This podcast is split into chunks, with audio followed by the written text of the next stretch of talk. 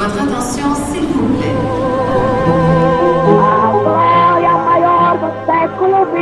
Alberto Santos Dumont habita cet immeuble. A história do Brasil nas ruas de Paris. Je suis brésilien, j'ai de l'or et j'arrive de Rio de Janeiro. Baseado no livro de Maurício Torres Assunção. Capítulo 5 O positivismo à brasileira. No capítulo passado, você escutou a história de Augusto Comte, o filósofo francês criador do positivismo. Você também conheceu Clotilde de Vaux, a musa que inspirou Comte a fundar a religião da humanidade. Hoje você vai ficar sabendo como um grupo de intelectuais brasileiros se converteu à religião fundada por Conte, chegando a criar uma bandeira nacional sob a influência positivista. Ordem e progresso. O amor vem por princípio, a ordem por base. O progresso é que deve vir por fim.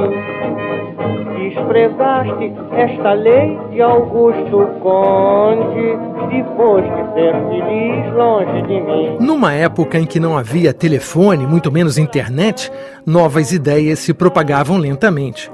Augusto Conte morreu em 1857 mas suas ideias positivistas, tanto políticas como religiosas, continuaram a conquistar adeptos por um longo período, chegando enfim ao Brasil do imperador Dom Pedro II.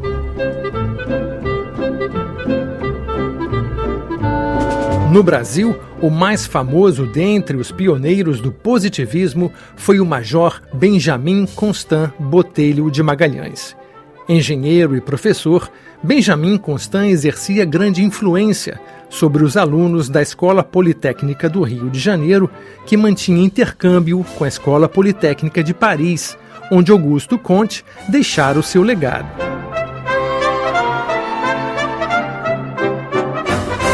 Em 1876, Benjamin Constant fundou, no Rio de Janeiro, a Sociedade Positivista Brasileira de caráter exclusivamente político.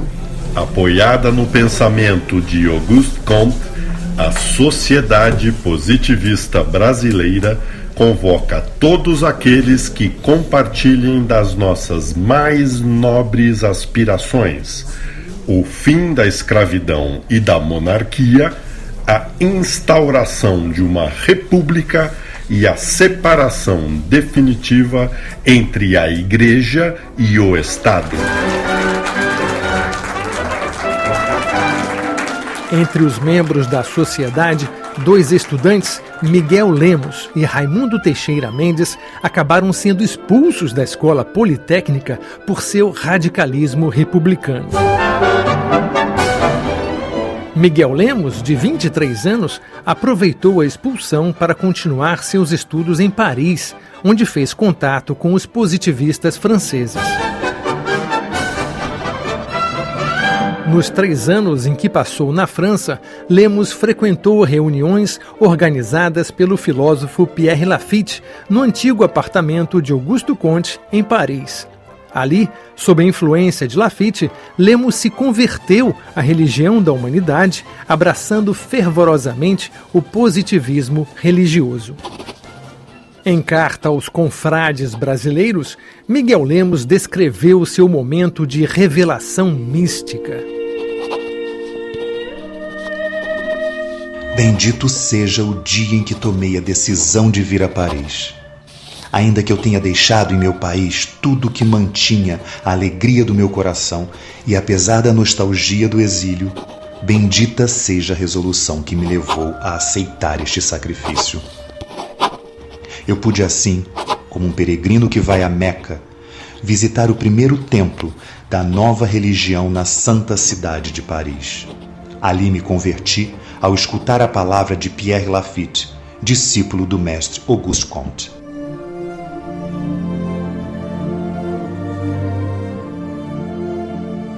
Em retribuição, Pierre Lafitte concedeu a Miguel Lemos o título de aspirante ao sacerdócio da religião da humanidade. Caberia a Lemos agora a missão de converter os brasileiros.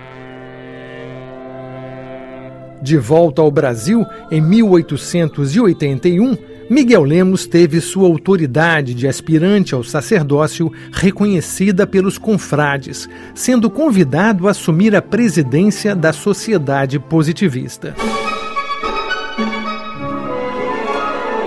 O convite, no entanto, foi um tiro no pé. Juntos, Miguel Lemos e Teixeira Mendes transformaram a sociedade positivista de viés político num apostolado positivista de viés claramente religioso. Enquanto se dedicavam às discussões filosóficas sobre os dogmas de Augusto Conte, os positivistas brasileiros acabaram perdendo a missa no campo político. A proclamação da República, no dia 15 de novembro de 1889, pegou de surpresa o apostolado positivista. Miguel Lemos e Teixeira Mendes não tiveram nenhuma participação no golpe orquestrado por Benjamin Constant e executado pelo Marechal Deodoro da Fonseca. Dias depois da proclamação da República, Miguel Lemos e Teixeira Mendes se reuniram com Benjamin Constant em nome da velha amizade positivista.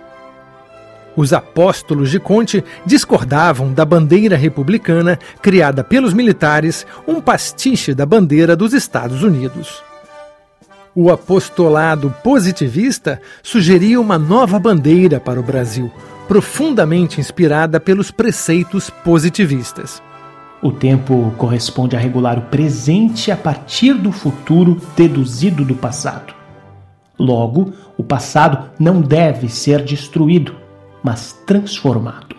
Trocando em miúdos, Conte pregava que a humanidade deveria seguir a marcha do progresso baseando-se nas lições do passado por isso, os positivistas propunham que a bandeira do Brasil republicano mantivesse o desenho da bandeira verde-amarela do Império.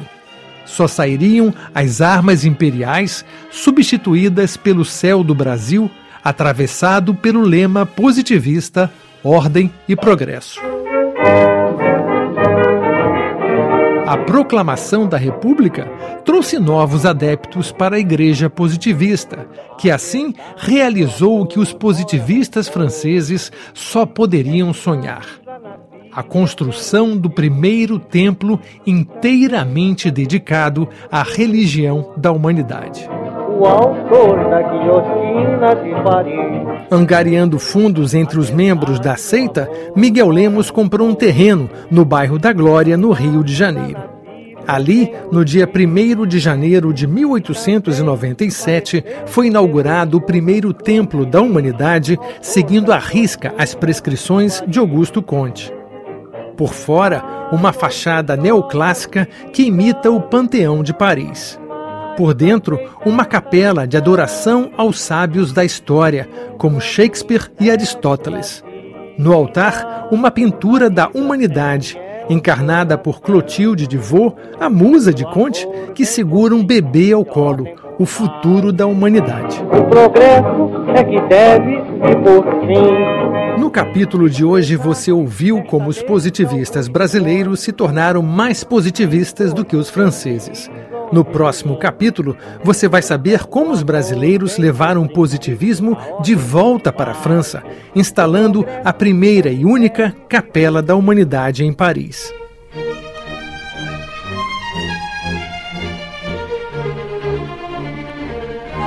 Você acabou de ouvir a história do Brasil nas ruas de Paris, uma produção da Rádio França Internacional, baseada no livro de Maurício Torres Assunção com direção técnica de Pierre Zanutot e as vozes de Stefan Rosenbaum, Sérgio Riso, Rogério Faria, Daniela Franco e Maurício Torres Assunção.